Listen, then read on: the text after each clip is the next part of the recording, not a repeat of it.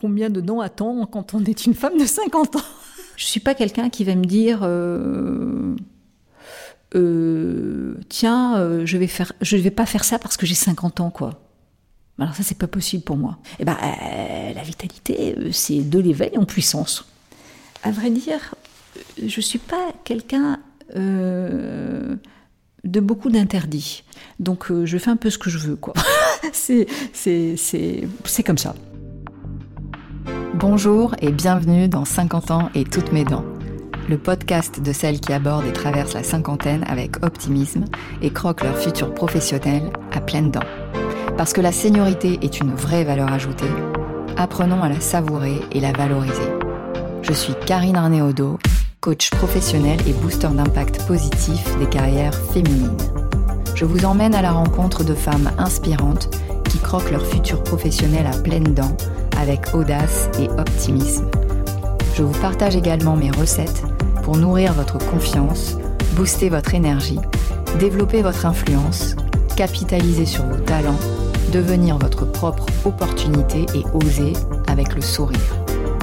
Comment faire de ce cap tabou une période fertile, libératrice, créatrice de transformation et génératrice d'énergie? Comment faire de la cinquantaine une aubaine professionnelle c'est dans 50 ans et toutes mes dents, et c'est maintenant. Aujourd'hui, j'accueille Valérie Castera, directrice générale des éditions Giletta, maison d'édition créée en 1880 à Nice, spécialisée dans le livre illustré et passionnée par le territoire azuréen. Valérie a trouvé sa vocation très tôt et sa passion toujours intacte est peut-être son secret pour continuer à pétiller tel qu'elle le fait. Valérie, c'est la délicatesse d'une silhouette et d'une gestuelle, la finesse de jugement, l'intelligence des mots et du cœur. C'est aussi la fraîcheur de son émerveillement constant, et enfin une trajectoire fidèle et exemplaire dans un milieu singulier, celui de l'édition, où les dirigeants au féminin se comptent sur les doigts d'une main. Son esprit vif et impertinent, sa légèreté revendiquée et sa curiosité insatiable sont autant de sources d'inspiration pour moi qu'elles le seront, j'espère, pour vous. Nous nous sommes interrogés sur Combien a-t-on de dents de sagesse à la cinquantaine? Comment rester dans la danse, onduler plutôt que raisonner, et maintenir cette envie qui nous maintient en vie? Et il nous est apparu que la clé de la vitalité pourrait être de rester éveillé. J'espère que cet épisode vous fera du bien, vous donnera aussi le sourire et éveillera votre curiosité. C'est parti. Déjà Valérie, merci beaucoup d'avoir accepté l'invitation euh, pour venir euh, voilà, nous inspirer dans 50 ans et toutes mes dents. Alors peut-être déjà, qu'est-ce que tu veux dire euh, de ton parcours, des événements clés qui sont arrivés, qui t'ont amené jusqu'ici et qui peuvent nous aider à, te connaître mieux? D'abord, merci infiniment Karine. Dire que j'ai été toute petite intéressée, séduite, voire dévoreuse de ces récits que les livres m'apportaient. Par bonheur, il existait un lieu qui s'appelle euh, la bibliothèque, qui me, permettait d'emprunter euh, un certain nombre de livres par semaine. D'ailleurs, j'en abusais puisque j'empruntais les livres euh, qui, qui, étaient qui était euh, sur la carte de mon frère. Et je, me, hâtais de rentrer à la maison, de me glisser euh, dans mon lit, euh, de prendre un thé, puis de, voilà, de, lire avec avidité ce qui, ce qui était là. Donc, cette, ce, je dirais, la résultante de, cette, de, cette, de cet amour pour, pour, pour l'écrit, pour les livres, forcément a, a, a dirigé une grande partie de ma vie et c'est peut-être pour cette raison-là, aussi simple et aussi banale que je suis devenue éditrice. J'ai pris tant de, j'ai eu tant de joie, tant de curiosité à découvrir un monde euh, que j'ai eu envie après de rendre ce qui m'avait été offert et de le restituer à d'autres lecteurs et à d'autres lectrices. Voilà pourquoi, voilà comment euh, c'est là au sens littéral du terme, comment s'est écrit euh, cette histoire, mon histoire d'éditrice. Alors, euh, devenir éditrice, c'est à la fois, euh, bon, certes, avoir une passion pour les livres, mais c'est pas parce qu'on aime les livres qu'on devient tous éditeurs ou éditrices. je crois que c'est une c'est beaucoup une question de chance et on le dit, on le dit régulièrement. La vie est faite de rencontres. La mienne été tout, à fait à cette image-là. Et plusieurs rencontres dans ma vie m'ont permis, euh, m'ont permis de, en effet, de comprendre ce que je voulais faire dans le monde de l'édition, euh, d'en avoir une vision, une vision un peu, un petit peu un petit peu spectral, dirons-nous. Et voilà, j'ai eu deux personnes dont, disons que je, les, je, les rassemble, parce qu'il y en a beaucoup, beaucoup, mais deux personnes ont été importantes euh, là, dans, mon histoire, euh, dans mon histoire d'éditrice. Euh, la première avec la responsable éditoriale, Anne, qui était à l'École nationale supérieure des beaux-arts. Alors bon, moi j'avais un bagage littéraire, donc tout ça, tout ça s'inscrivait assez régulièrement, on va dire, dans le processus. Donc ça, c'était la première rencontre très importante qui m'a permis de, me déterminer sur le poste, sur les fonctions que je souhaitais occuper. Et puis, euh, je me suis formée à l'édition, euh, en allant dans différentes maisons, en ayant aussi des formations un petit peu plus techniques pour comprendre euh, ce qu'il fallait faire, parce que je me suis dit que pour avoir ce, pour faire ce métier-là, il, était bon euh, de savoir comment ça se construisait, un livre. Et donc d'appréhender les différentes, les différentes marches d'architecture d'un livre. Donc il, fallait que je sache euh, en effet terrasser, mettre du carrelage, euh, cimenter, faire les jointures et ainsi de suite. Tout ça en ayant bien pris soin auparavant d'asseoir les fondations de la maison qu'on allait construire. Donc c'est pour la raison pour laquelle j'ai eu un certain temps de, un certain temps de, oui, d'application avant d'être un petit peu euh, en maîtrise de ce que je voulais faire. Euh, en parallèle de ça, j'ai essayé, je dis bien j'ai essayé parce que ça n'a pas été toujours très facile de mener un travail de recherche en philosophie esthétique pour un doctorat. Euh, les deux se menaient euh, euh, de manière à la fois assez harmonieuse et à la fois disharmonieuse parce que l'un prenait toujours le pas sur l'autre à chaque fois. Donc je basculais d'une vie parisienne à une vie niçoise. voilà, la vie niçoise était dédiée à la recherche et la vie parisienne était dédiée à mon métier. Donc ça a été un peu, voilà, il fallait, il fallait gérer cette chose-là.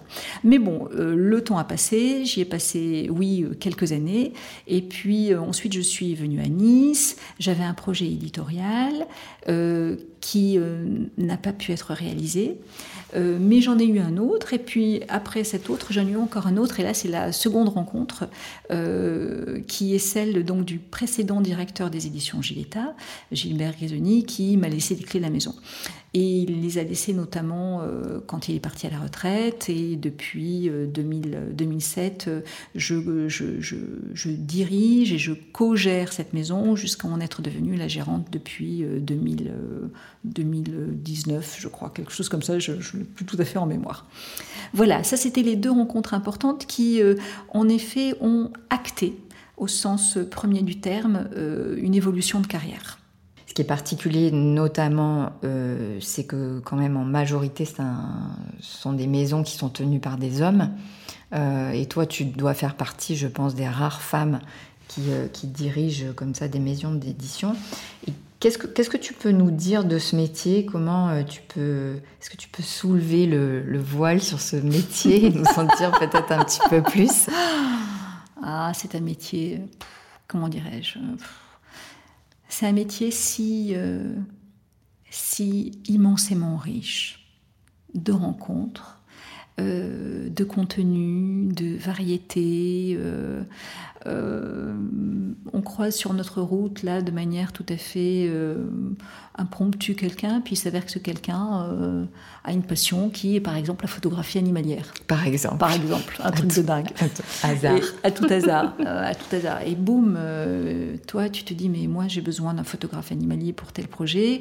J'ai déjà j'ai déjà publié de la photographie animalière. j'ai envie de prolonger. Pourquoi est-ce que j'ai envie de prolonger Donc en fait c'est ça. Tu vois, le, métier, le métier d'édition, c'est un métier de, c'est un métier de collier de perles.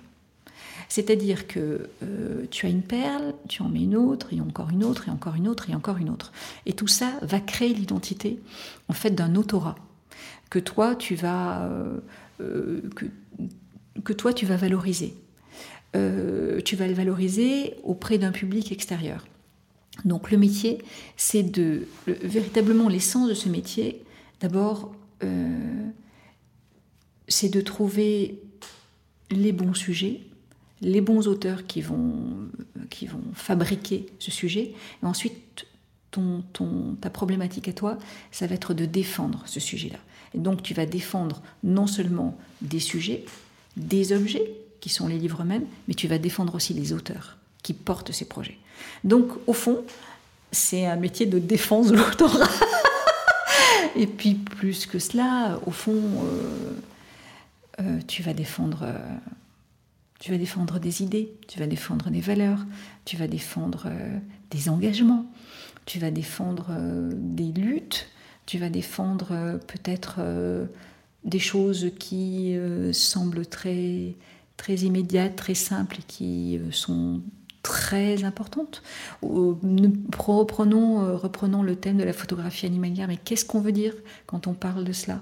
On va dire, on va parler de défense, euh, défense de l'environnement, respect de la biodiversité, on va parler de notre planète, on va parler de notre avenir, on va parler des générations futures, on va parler de notre quotidien qui se projette. On est systématiquement dans l'édition à partir d'un sujet, euh, d'un sujet singulier pour en arriver à un mode généraliste. C'est ça l'édition. Donc, euh, soulever le voile, mais soulever le voile, ah, c'est un, c'est, un très, très grand voile, quoi.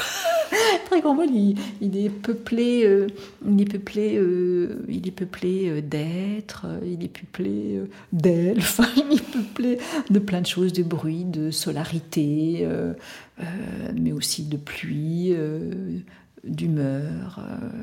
Enfin, je pourrais en parler de manière très poétique, mais je ne suis pas sûre que c'est cela que tu cherches. Non, ce que j'ai aimé, c'est que quand en préparant donc euh, cette, euh, cette interview, tu m'as dit que c'était un métier d'artisanat et que travailler un livre, c'était travailler la matière et c'était comme une, une sculpture.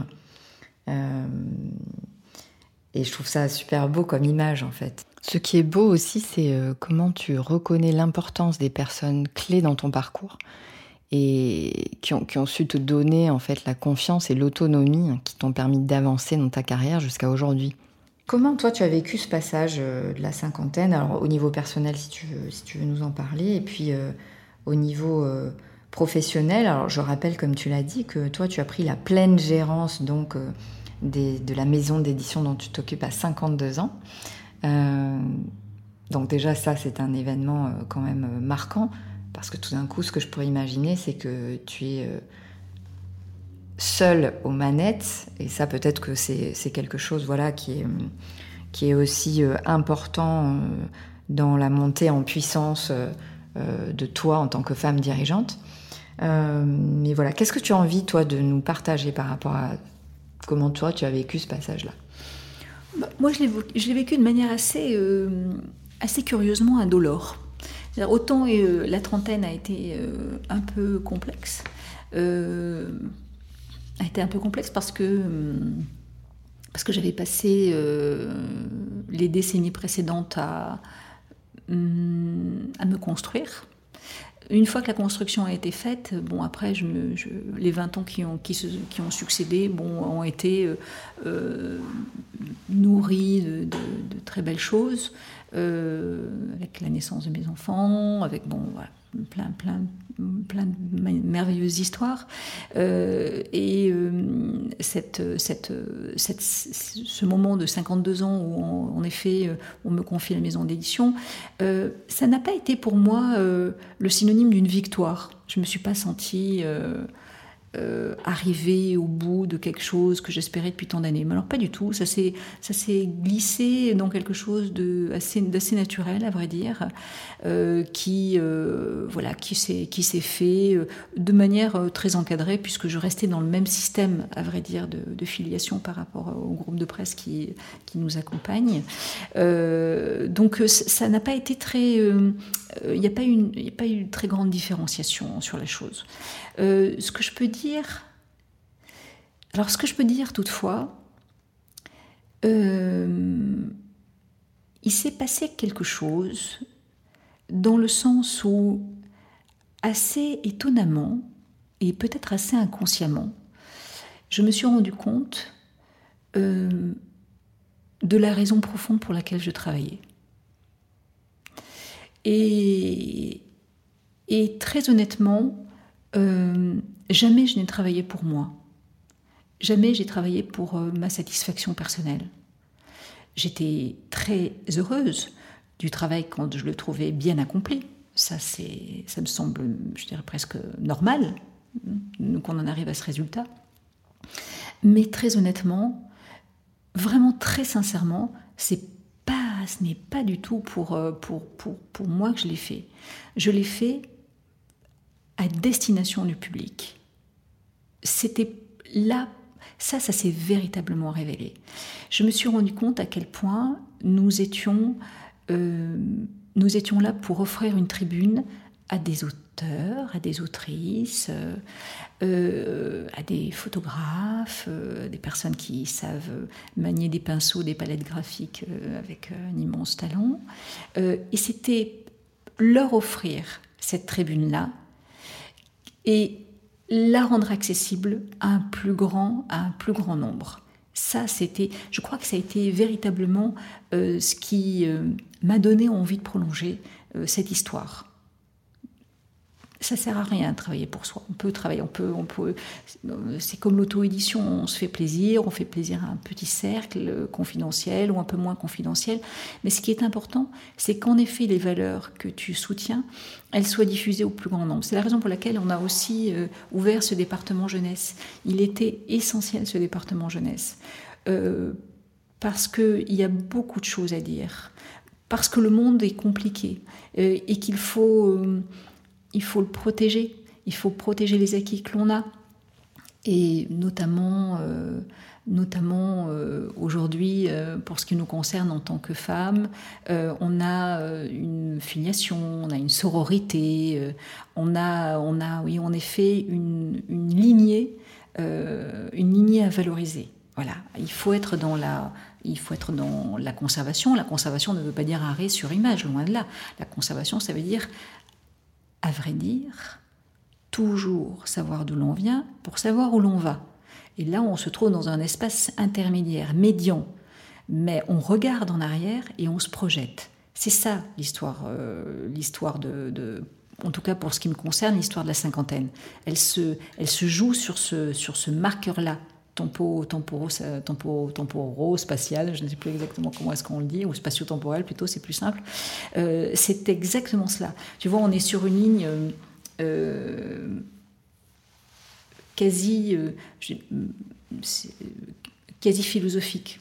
J'ai envie de croire que on ne récolte que ce que l'on sème. J'imagine que la cinquantaine, c'est cela qu'elle m'a appris, à savoir véritablement être reconnaissante aux personnes qui nous ont fait confiance, qui continuent de nous faire confiance, pour leur dire nous sommes là pour vous. Voilà, tout simplement.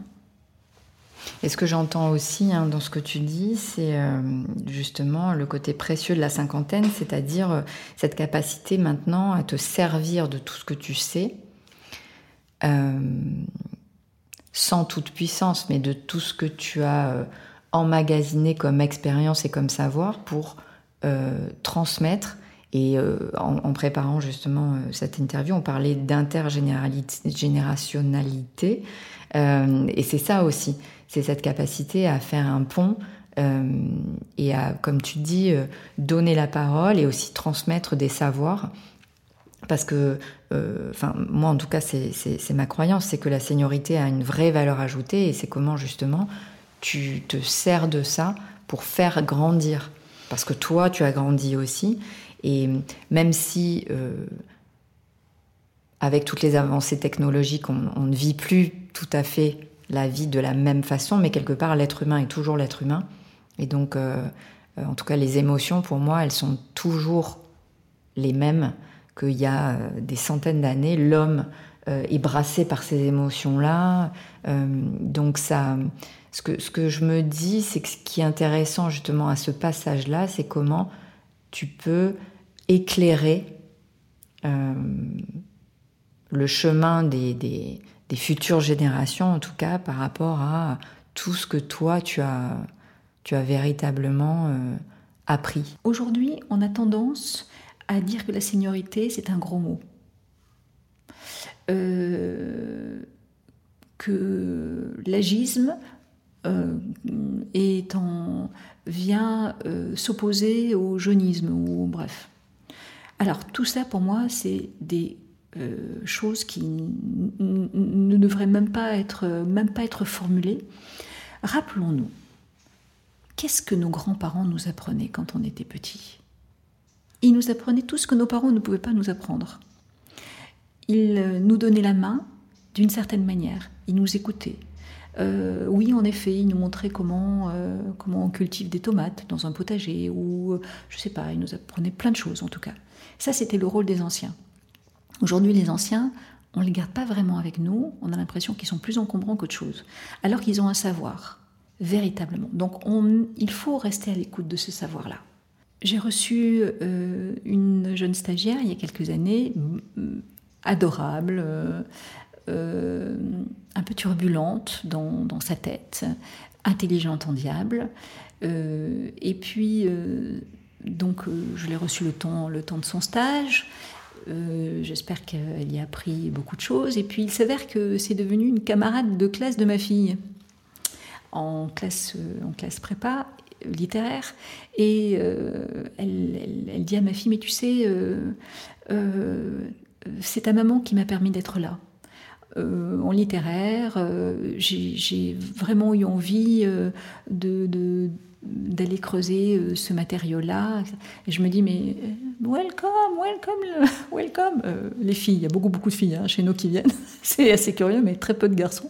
tant mieux, voilà. Bon, ma, mission, elle est là, c'est parfait. J'ai mmh. réussi, j'ai réussi le job. Je suis très contente qu'il y ait comme ça des, jeunes gens qui s'emparent de ce métier et, le, conduisent dans les années à venir. C'est parfait pour moi. C'est parfait.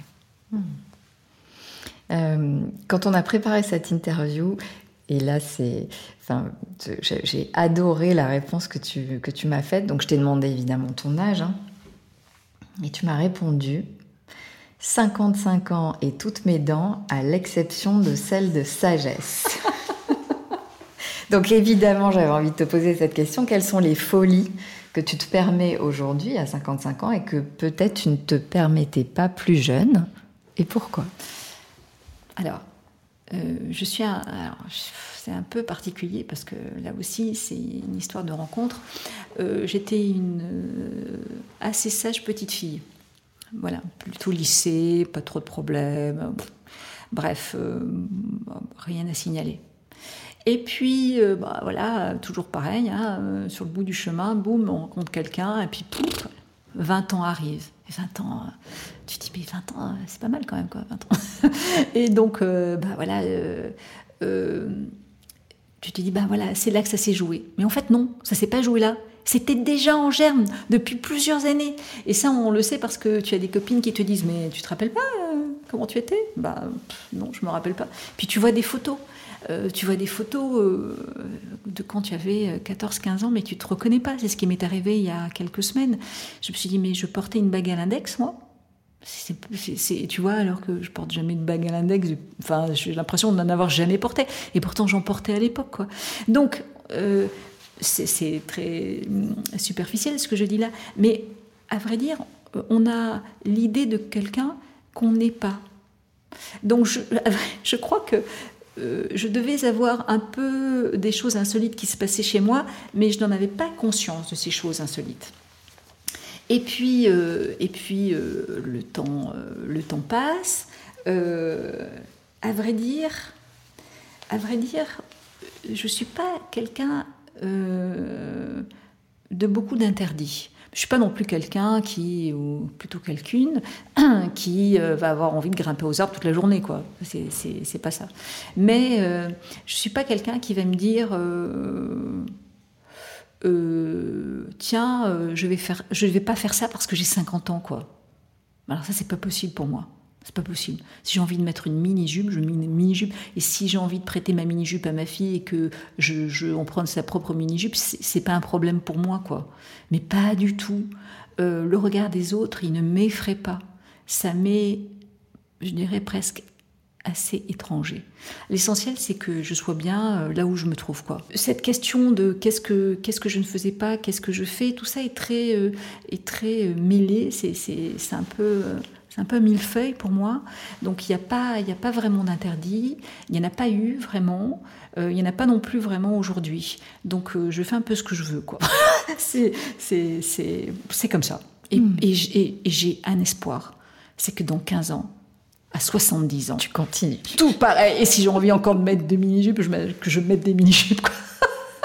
ouais, et puis tu me disais, euh, euh, je veux surtout pas prendre en considération que 55 ans, c'est un âge de raison. Et euh, quand, quand euh, j'entends ça, ça, ça, me fait écho parce que, alors, enfin, moi, le mot raisonnable, je crois que ça fait pas partie de mon vocabulaire. Du coup, je suis allée chercher quand même raison. raison c'est chercher à amener quelqu'un à une, à, une attitude raisonnable. Oh, Il y a quelque chose. Il y a quelque chose de limitant, quoi, d'enfermant. Enfin, tu vois, de voilà.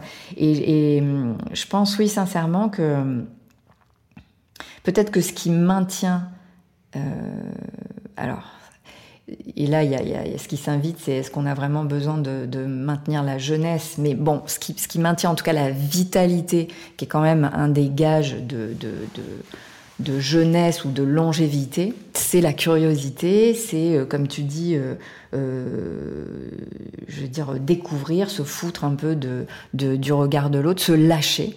Et je suis dans euh, comment on bouge. Et tu me disais, moi j'aime danser, alors moi j'adore ça.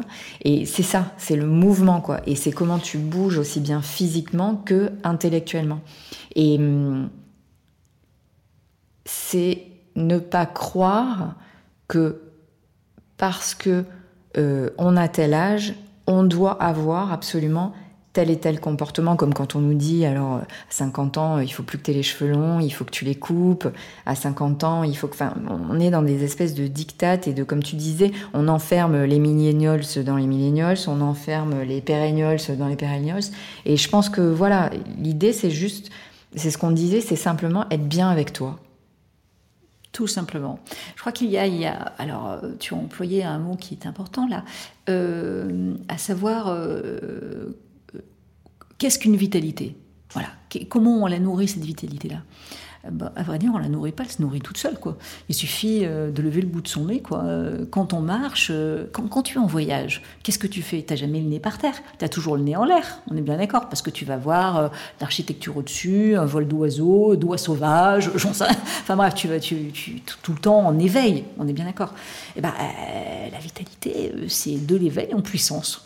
C'est juste ça, c'est regarder le monde qui t'entoure et te dire, euh, bah, c'est un acte, je dirais, euh, euh, oui, à la fois de, bah, de, gratitude pour ce qui t'est offert. Quoi. Tu, as des jolies choses autour de toi, bah, voilà, tu remercies ces choses-là d'exister, quoi. tu les apprécies, c'est parce que ton regard les, les voix se posent sur elles, qu'il y a quelque chose qui continue à être, tout, simplement. Euh. Donc je t'avais demandé quelles sont les femmes de 50 ans et plus qui t'ont inspiré ou qui t'inspirent encore Si je n'avais pas, euh, si je n'avais pas été éditrice, il y aurait deux métiers m'auraient intéressé.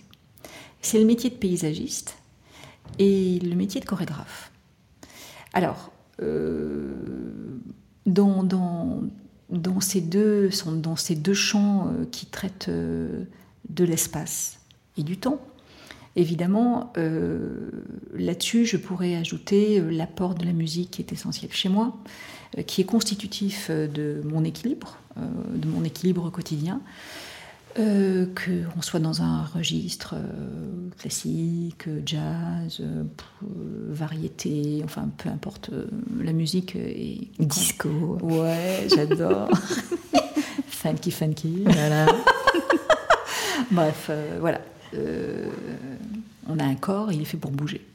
Quand il est en capacité de bouger, il faut lui laisser la possibilité de le faire. Voilà. Pour moi, c'est très important. Donc, à côté de ça, il y a des choses plus, euh, je dirais, euh, plus intériorisées et qui, euh, qui est le métier, le métier d'écrivaine. Mais tu vois, quelqu'un comme Nina Simone, c'est une femme qui écrit. C'est une femme qui écrit ses chansons et qui écrit ses engagements. on sait pourquoi elle s'est battue, à quel point sa lutte a été une lutte de recherche de dignité, de fierté, de reconnaissance. Pour moi, ces femmes, elles, elles ont été fondatrice d'une évolution, d'une évolution sociale et d'une évolution euh, du féminisme. Euh, il y a euh, dans, je dirais dans, cette, dans cet éventail-là de, femmes que, que, que, l'on regarde euh, du côté de Marguerite de Navarre, ou qu'on se projette euh, avec Rosa Bonheur, par exemple, euh, dans des, dans des peintures animalières. C'est une femme très étonnante. Il y a une très belle expo aujourd'hui à Paris sur, sur son œuvre picturale. Il y, a, il, y a, il y a des tas de personnalités qui, qui aujourd'hui ont été non pas constitutives de ce que je suis aujourd'hui, mais qui ont été des exemples à entendre. Parce que parce que c'était des femmes euh, des femmes fragiles et puis des femmes fortes à la fois. Moi ce que j'aime, c'est la fragilité des êtres. Elle m'interroge cette fragilité parce qu'elle est forcément euh, aussi signe euh, de créativité. Ça, ça, a toujours été des créateurs, au fond, ou des créatrices que j'ai aimées je pourrais me dire, tiens, Marie Curie était fantastique, Marie Curie a été fantastique, fantastique d'engagement. Mais moi, ce que j'ai aimé, c'est l'art.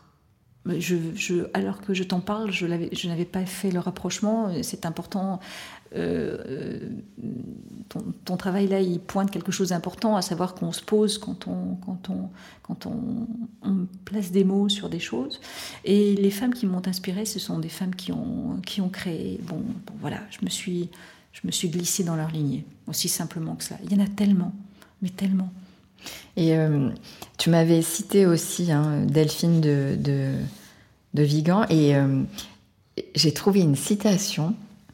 C'est intéressant parce que c'est en parallèle avec tout ce qu'on disait euh, jusqu'à présent. C'est une longue citation que je, te, que je te lis.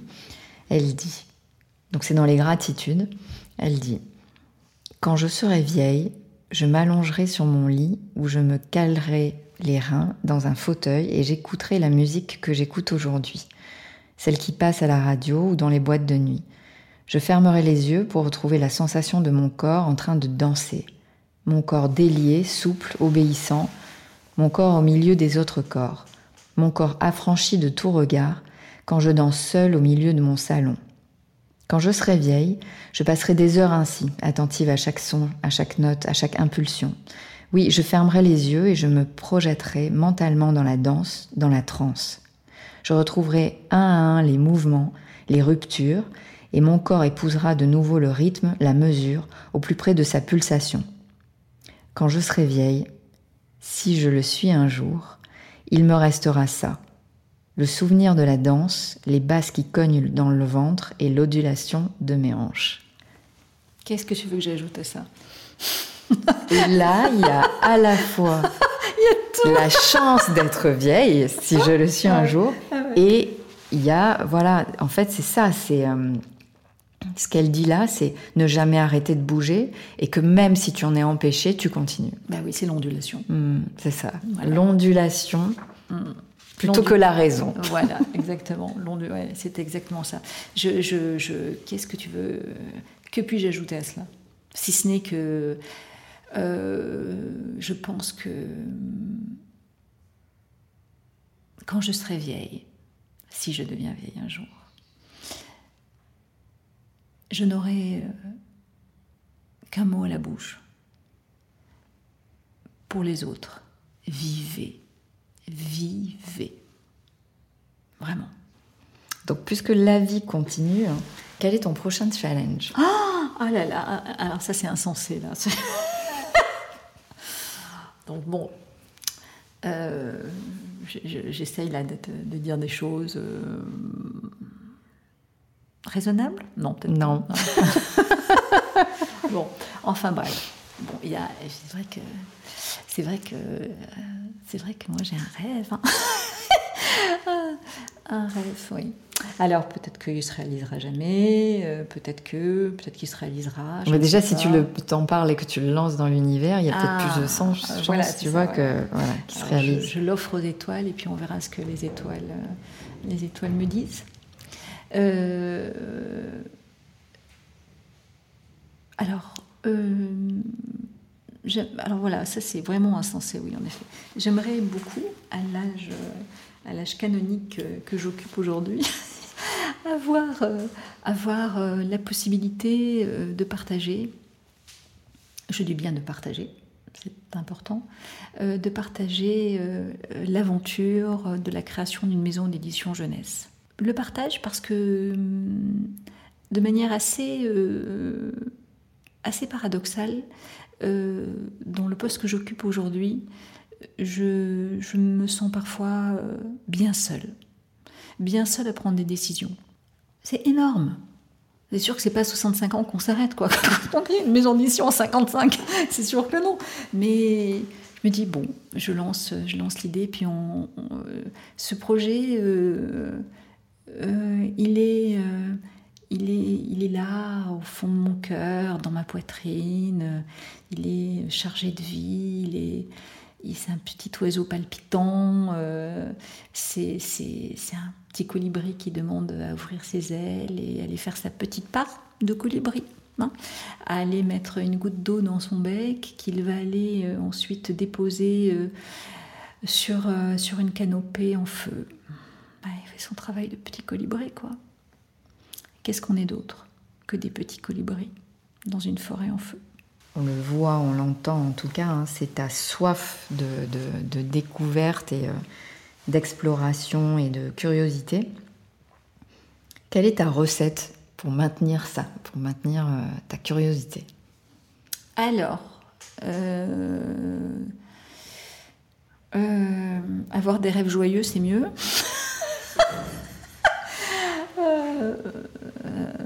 voilà, mettre le bon pied quand on descend du lit. Euh, ouvrir la fenêtre, laisser entrer le soleil, euh, voilà, aérer le lit, et puis ensuite euh, aller se faire chauffer de l'eau pour, pour savourer un bon petit thé le matin avec des fruits frais. Bah, c'est des petits gestes du quotidien, tout simplement. C'est remercier la vie parce qu'elle nous en offre, elle nous offre tellement de choses.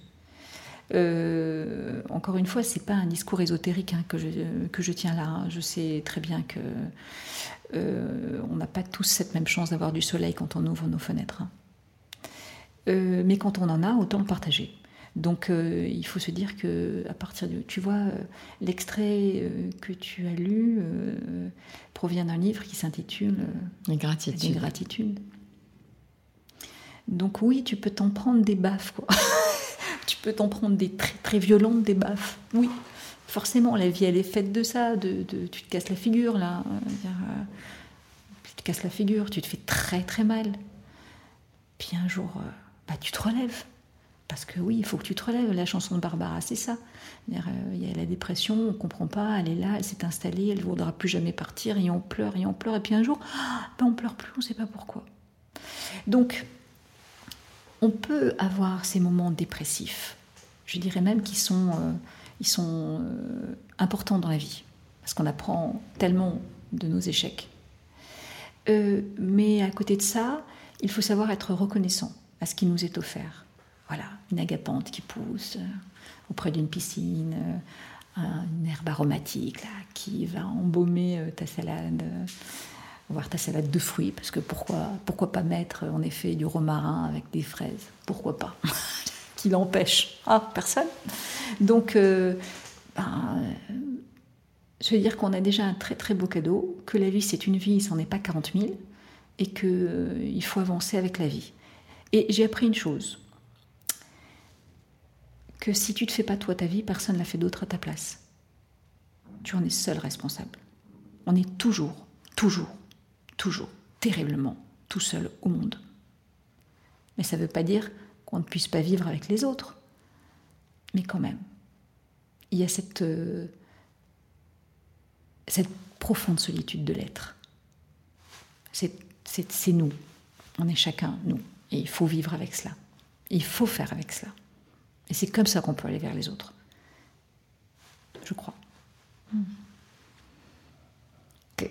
Quand tu parles de solitude, il peut y avoir quelque chose euh, effectivement de dépressif ou en tout cas de, négatif. Euh, je le prends aussi comme euh, apaisant, c'est-à-dire que comme, comme, quand on médite par exemple, on va vraiment en soi pour sortir du tumulte et pour revenir à l'extérieur plus calme en tout cas. Et je suis, avec ça, c'est-à-dire comment justement tu accueilles, tu t'accueilles euh, pour euh, ensuite te mettre en relation de façon peut-être plus apaisée, plus tranquille, euh, pour éviter aussi de, de, transférer pas mal de, choses ou de névroses aux autres, etc. Mais ce qui est intéressant, je trouve, c'est c'est vraiment comment on arrive à accepter et comment, comme tu disais, on, on reconnaît la chance aussi. Euh, et typiquement, euh, euh, même si 50 ans, parce qu'aujourd'hui, l'espérance de vie, elle s'allonge de plus en plus, donc 50 ans, c'est jeune, il n'en reste pas moins que on a quand même la chance d'être toujours en vie. Et je pense que cette gratitude, d'avoir cette gratitude-là et effectivement de s'émerveiller de, tout ce qu'on a la chance de vivre encore, c'est essentiel et ça participe euh, au bien-être, mais pas au bien-être euh, comme on peut en parler aujourd'hui de façon un peu galvaudée, mais vraiment au bien-être, bien-être. Alors bien-être, c'est aussi bien-être, euh, en effet, c'est ce sentiment, on va parler de choses vraiment très, aimables aujourd'hui, de bonté. ça me semble essentiel. Euh, d'être euh, dans, un, accueil, euh, un accueil de ce qui nous est offert et, puis une, une, transmission de ce qui nous a été offert aussi. par, rapport, par rapport à ce que tu dis, c'est amusant parce que je suis en train de lire Yoga d'Emmanuel Carrère. Alors, notre Emmanuel Carrère, qu'est-ce qu'il fait pendant un certain temps du livre? Eh bien, il s'en va méditer. il s'en va méditer. Et euh, non pas pour, euh, euh, s'exclure du monde, mais bien à l'inverse, pour se trouver cet axe, cet axe vertébral qui va lui permettre précisément de se projeter dans l'écriture. Bon, voilà, il a tout compris. Euh, bah, c'est un peu ça.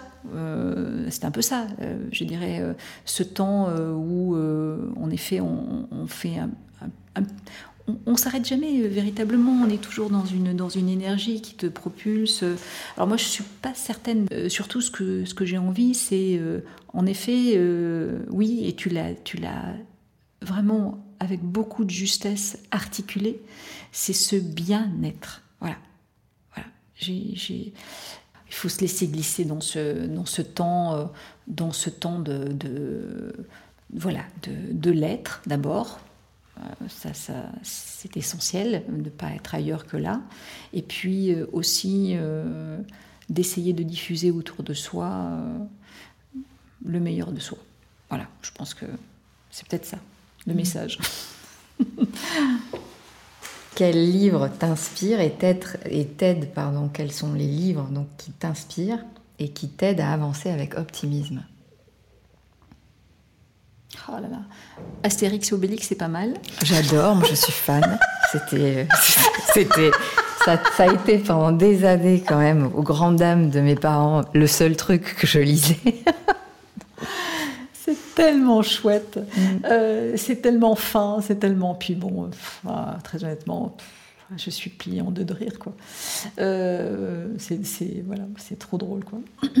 Euh, qu'est-ce qui, qu'est-ce que, qu'est-ce que j'aime lire? Oh là là, j'aime lire tellement, mais tellement, tellement de choses, tellement de choses là. Je suis en train de de travailler avec bah, la fille d'une de mes amies, euh, son, bac, euh, son bac de français, et, je, je, je, découvre, je dis bien je découvre,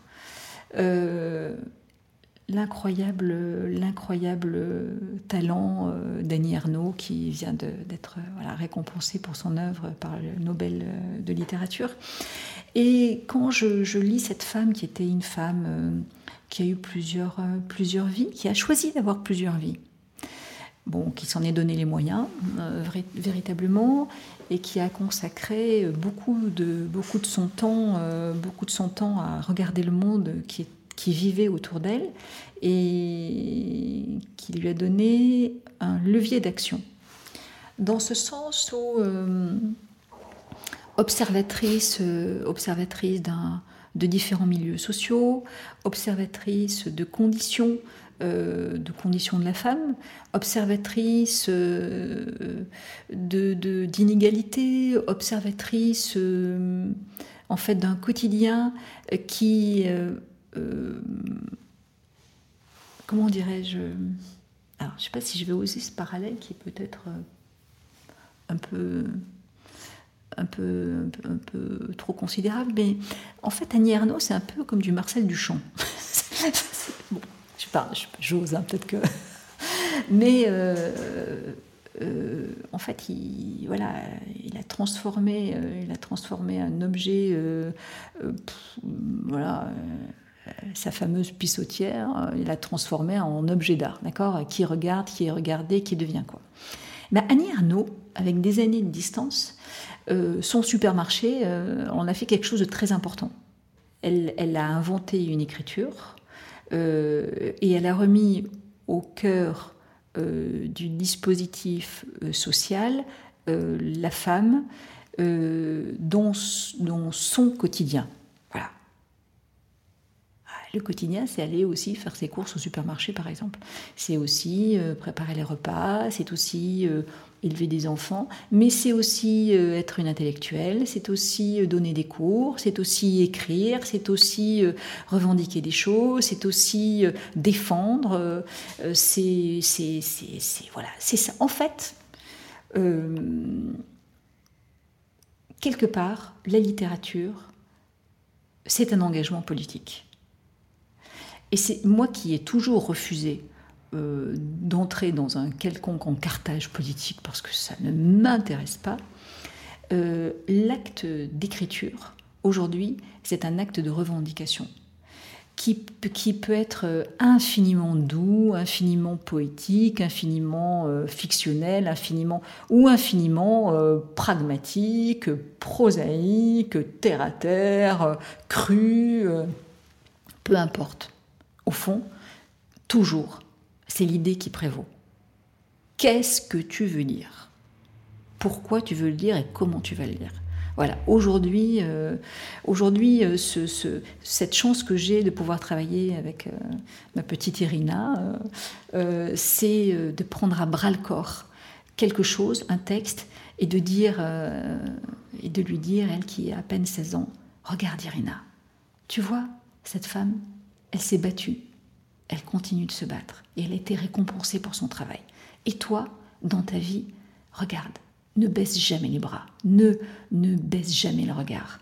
Sois fier, regarde devant toi, avance, avance et crois. Et crois en ton demain. Voilà. Je vois de l'émotion qui arrive. Parce que c'est important, parce que parce que c'est important, parce qu'il y a plein de personnes qui ont besoin qui ont besoin, qui ont besoin de le croire. Hmm. Il faut, il faut qu'on leur dise qu'elles, qu'elles peuvent y croire, que oui, et que ta vie c'est toi qui l'as fait, et c'est personne d'autre qui va la faire. Tu peux être formidablement bien entouré, accompagné, mais c'est toi qui, c'est toi, c'est toi qui décides, personne d'autre. Et puis il y en a qui, il y en a qui meurent pour ça. Aujourd'hui, il y en a, il y en a plein qui meurent. Donc, même si on ne peut pas faire grand-chose, là où nous nous trouvons, il faut toutefois qu'on les, ait, qu'on les ait bien en mémoire. Toutes ces personnes qui se battent pour nous. Voilà, et qui continueront. Et nous, on va continuer avec elles. Et quand tu regardes en arrière, quel est le conseil? Je pense qu'on est évidemment dans la prolongation de ce que tu viens de dire. Quel est le conseil que tu donnerais à la Valérie de 45 ans? Pour mieux aborder la cinquantaine Mon enfant, mon enfant. Ça nous fait. Je ne sais pas si tu as vu ce film de Jacques Demy, qui est incroyable, qui est Podène. Mon enfant, mon enfant. Et confiance. Allez, fais-toi confiance. Regarde devant toi. Voilà se faire confiance. C'est terrible. On se fait jamais assez confiance. Mm. On est, on est. Je dis pas qu'il faut être dans une toute puissance. Hein. Ça, n'aurait pas de. Ça n'aurait pas. Ça n'a pas de nature à être. Mais euh, peut-être que peut-être qu'on nous l'a pas assez dit. Peut-être qu'on nous l'a. Peut-être qu'on l'a pas entendu. Peut-être. Euh, peut-être peut-être que on se ne l'est pas assez dit à soi mais euh, euh, l'inverse ne sert à rien. Donc il faut y aller. voilà, il faut, il faut savoir que c'est possible. Donc euh, il faut croire. Mm. Et pour prolonger donc la discussion sur comment faire de la cinquantaine une aubaine professionnelle, quelle personnalité inspirante tu me conseillerais d'inviter? Alors, il y a beaucoup de beaucoup de personnes qui euh, aujourd'hui méritent euh, qu'on les regarde. Et euh, vraiment, je, tenais à te remercier sincèrement pour, pour ton invitation. Elle me touche beaucoup parce que je ne suis pas une personne importante du tout. J'ai juste à cœur voilà, de faire un certain nombre de choses, mais voilà. Donc euh, vraiment, je te remercie pour, pour, euh, pour, pour, les personnes que je représente. Voilà. Euh, de, m'accorder ce temps. dans, un, dans un univers tout à fait différent, il y a une personne qui, qui s'appelle Nathalie Orvoen et qui est une, une, femme, une jeune femme, une jeune femme de 50 ans cette année. Parfait. Et qui euh, alors a, changé, euh, a changé de direction euh, à un moment donné professionnelle, et puis s'est mise à faire des choses absolument improbables en créant une société qui s'appelle les potageurs. Et les potageurs, c'était dire, eh bien, tous ensemble, on va mettre du potager sur les toits des, sur les toits des, les toits des copros. Donc, on va, on va faire ensemble, on va, on va biner, on va arroser, on va récolter, on va, etc., etc.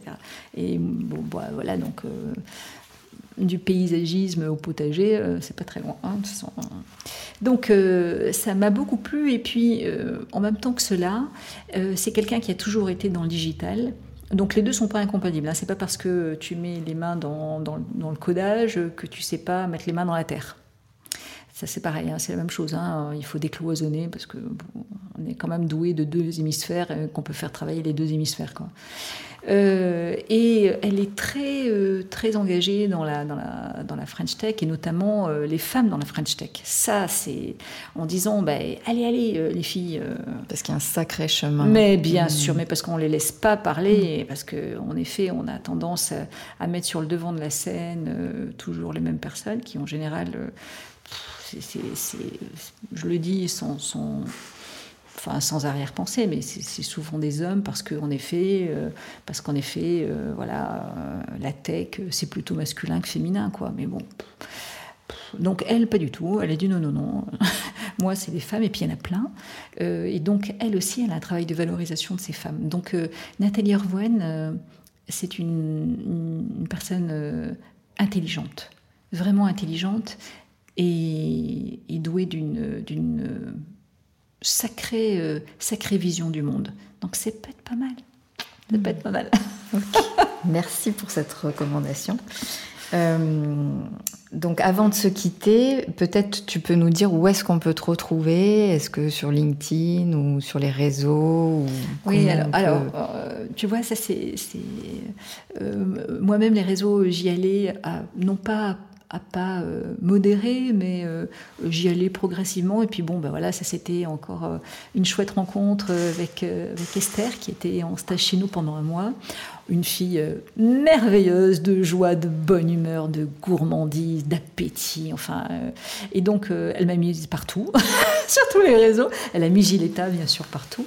et grâce à elle, je, lui en suis très reconnaissante. Aujourd'hui, ben voilà, on, peut se retrouver, on peut échanger, papoter, imaginer, voilà, faire des choses. Euh, ou tout simplement échanger euh, pour, autour d'un thé, euh, nos visions du monde, et c'est toujours de toute manière très constructif. Donc surtout, sauf sur Twitter. Pourquoi pas Twitter? Parce que... c'est trop court en termes de mots. Ouais, c'est exact. Tu as vu à quel point je suis horriblement bavarde. Et donc voilà, et ce, bavardisme, euh, j'aime bien inventer des petits mots comme ça de temps à autre, euh, m'empêche d'être concise. Voilà, je, non, non pour la synthéticité, euh, là, et voilà encore un nouveau mot, non pour la synthéticité des mots, et oui pour la longueur des phrases. non, pas de tweet chez moi, je ne sais pas faire. ok. Écoute, on va s'arrêter là. Euh, moi, j'adore hein, ton bavardage, comme tu dis, et j'aimerais trop continuer, mais bon, on va s'arrêter là, en tout cas pour aujourd'hui. Merci beaucoup, Valérie, d'avoir accepté de participer, en tout cas, euh, voilà, et puis d'inspirer les femmes autour de la cinquantaine, et puis de montrer que c'est possible d'avoir euh, autant de curiosité, autant de peps. merci, merci. Merci à toi, Karine. Vraiment, merci beaucoup de ton invitation. J'espère que vous avez pris autant de plaisir à écouter cet épisode de 50 ans et toutes mes dents que j'ai eu à le concocter pour vous. N'hésitez pas à nous soutenir en mettant 5 étoiles et un commentaire votre plateforme d'écoute préférée. Je vous dis à très vite avec de nouvelles inspirations pour croquer votre futur à pleines dents.